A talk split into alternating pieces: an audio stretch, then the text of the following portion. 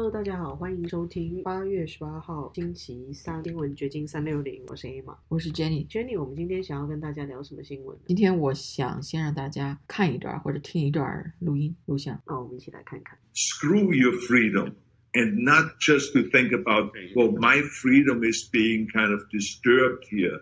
No, screw your freedom. After much deliberation, we have decided at Redcon One to no longer sponsor the Arnold Classic or any of the Arnold events around the world, and also not attend the Arnold events. And this is a very 大家听出来那一开始是谁说的声音了吗？Screw your freedom！听起来非常的浑厚。 如果有看到画面的，应该发现这个是已经垂垂老矣的动作英雄阿诺·施瓦辛格。视频一开始是施瓦辛格在说话，他最近接受了一个采访，结果在网上疯传，但好像因为他在采访中推疫苗和口罩，他就说了那么一句“去你的自由”。他的意思就是说，你们这些想要自由的人，当你们的行为好像危害了别人的时候，你就没有什么自由可言了。这个听上去好像挺有道理的，但是你仔细想一想，这个口罩和疫苗这两个事。如果说全民都下令要全民必须得戴口罩，好像还有情可原吧。毕竟戴口罩也只是一个不方便的问题，它不会侵害到你的身体。但是口罩对这个病毒有多大的防范作用，这个有一个很大的问号。因为有个医生就说，你们戴着口罩，最近加州嗯发生山火很严重啊。你们戴着口罩的时候，你是不是能闻到那个烟尘味？如果你能闻到那个烟尘的味道，那病毒也能通过那个口罩。他意思就是说。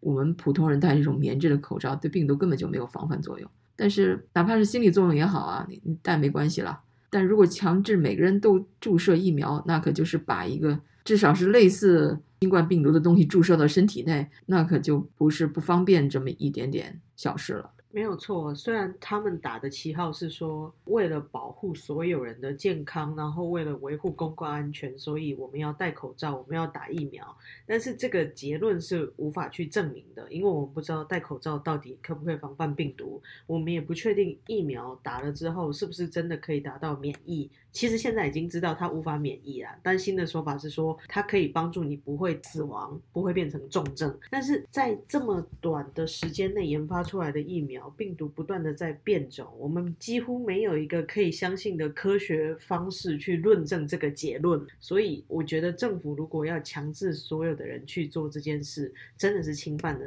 大家的自由。这个时候，我们要捍卫自己的自由。所以，那个第二个说话的人，他就是一个叫 Redcon One 这么一个营养品公司的呃代表。他就是说，因为施瓦辛格这个言论，他们将取消对他的活动，还有他的那个，他有一个叫 Arnold Classic 的这么一个 festival 这种 event 的支持。但是他后边还有一长串的言论，他的意思就是说，他从小就很崇拜施瓦辛格，特别是他演那个《最后的终结者》里面那个动作，让他立志长大要成为施瓦辛格那样的人。对这个我有点共鸣啊，因为我小的时候也是是施瓦辛格的粉丝，在我还没有看到他的电影的时候，我就已经从电影画报上看到他了。然后当时我就觉得，哎呀，我挺喜欢这个演员的。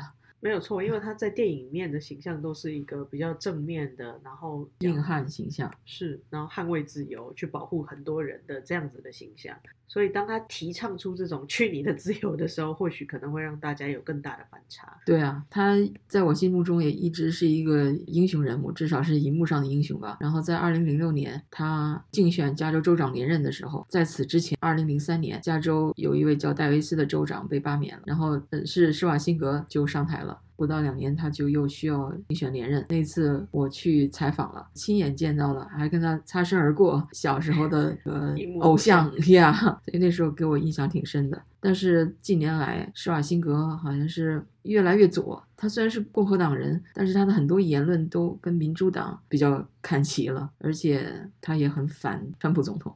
是的，讲到川普总统，最近好像还有一个新闻是关于这个通俄门的 Spygate 的事情，或许我们可以谈一下。对这个反川的人，大概都呃知道通俄门，不不光是反川的人，大家都听说过通俄门，指的就是二零一六年美国大选的时候，就是指控川普团队和俄国人有什么交易的这么一个调查。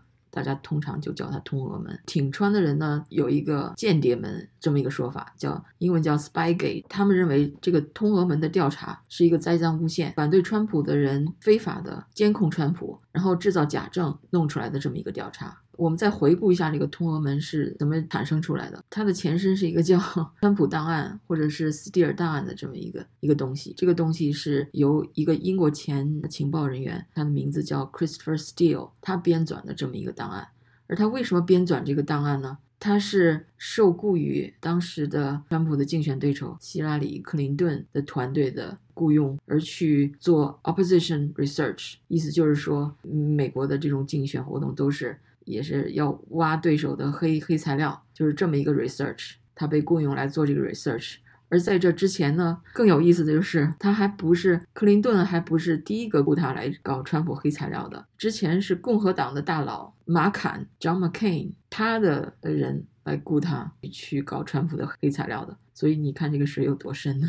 没有错，这真的是碟中谍的感觉。对，然后这个黑材料大家可能都有所耳闻，就是把川普真是描述的非常不堪，在俄国可能嫖妓啊什么那些很恶心的东西吧，都编到里面去了。但是后来有人就是揭发说，这个这个 Christopher Steele 这个人，他以前就，因为他一直是一个情报人员嘛，他其实以前就收集过这类情报，编纂过这类情报，然后故事情节都是一样的，只不过是把那个名字换成川普的名字，安到川普身上了。所以都是假的，但是人们就很相信他。我记得那一阵子，就是川普胜选了以后，在一个采访一位南加州的一个华人律师的时候，谈起这个川普，他呢就大骂川普。你说就开始讲那个川普档案里揭露的那些那种所谓的厌世吧。我觉得怎么说呢，人们很容易上当，特别是华人。他们可能心目中就觉得这世上没好人，川普这种事都特别相信。对，川普有什么就是好人好事，大家都不容易相信。但是有这种不好的事，大家都很容易相信，所以大家就觉得，哎，他喜欢搞女人，就是这么一个印象。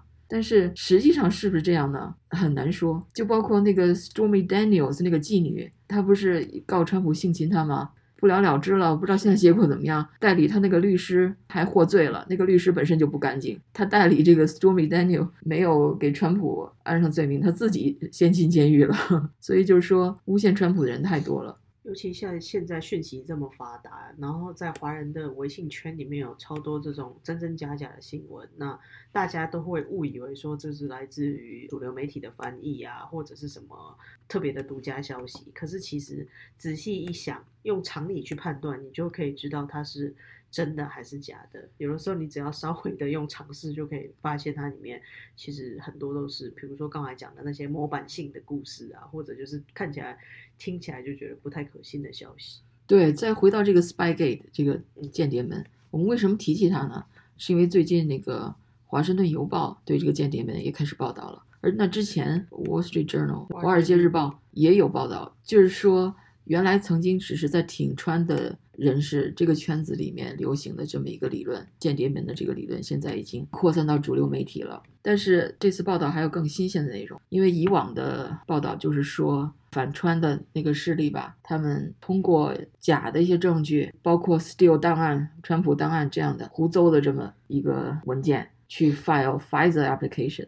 FISA 是一个一个秘密法庭。它不是一般的法庭，这个法庭什么时候用呢？就是当你要申请监控美国公民的时候，你需要向这个法庭来做申请，你得有理由去监控一个美国公民。他们就利用像川普档案这样的材料去 file 这样的 application，他们还就是非法的监控了一个叫 Card Page 的这么一个川普团队的一个工作人员。这是我们大家都已经知道的。这次我看到的一个一个内容就是说，司法部任命的一个叫呃张。Durham 就是杜伦这个特别顾问对这个间谍们调查一个特别顾问是威廉巴尔他任命的。川普都下台了都一年了，他这个调查可没有结束，他一直在进行中。然后他这次调查除了调查我刚才提到的在这个 FISA application 的一些举假证的一些行为，还调查了，还在问这个事情是什么事情呢？就是说有人就是举报说川普和俄罗斯的阿尔法银行之间有联系。那这个理论是哪里来的呢？只是有有一些计算机专家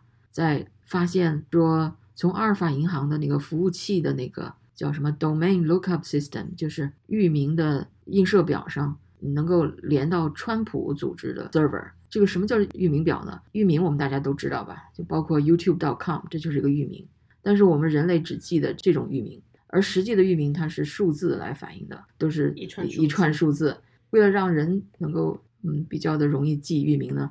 我们都是用这种 words，然后你要把这个 words 和数据给映射起来，就得有那么一个表。所以这些服务器都使用这样的一个表。调查这个银行的域名映射表呢，就发现它跟川普的一个服务器有联系，就以此就推断这个川普组织和这个俄罗斯的阿尔法银行之间有一个秘密通讯的一个渠道。但是对这件事情，司法部在二零一七年二月就得出结论了，就说这个银行和川普组织之间没有没有这种联系，而这个所谓的这个记录啊。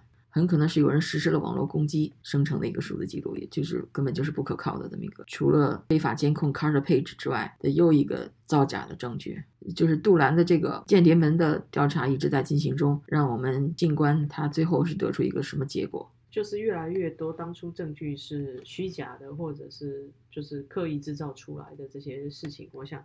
只要有人愿意查，最后都可以水落石出。其实他的调查已经有了初步的结果了。一个前联邦调查局的律师叫 Kevin Kleinsmith 的这么一个人，已经因为篡改了 email 电子邮件，并依靠这个电子邮件来向那个 Pfizer Court，就刚才我说的那个秘密法庭申请去监控川普团队，就是为他工作的一个人叫 Carter Page 的人进行监视。就因为这个事情，他已经认罪了，并判了缓刑。已经有人因为捏造证据去监控川普团队而获罪判刑了。华盛顿邮报这一次报道的这个消息，对川普来说虽然是迟来的正义啊，但其实也让大家了解到上一次的选举的确有一些猫腻在里面。我们要引以为戒吧，希望下次任何的选举都不要这些肮脏事发生。中国人不是爱说善有善报，恶有恶报。不是不报，时候未到吗？所以我相信未来一定有一个真相大白的时候，就是关于通俄门、关于间谍门种种的，以前被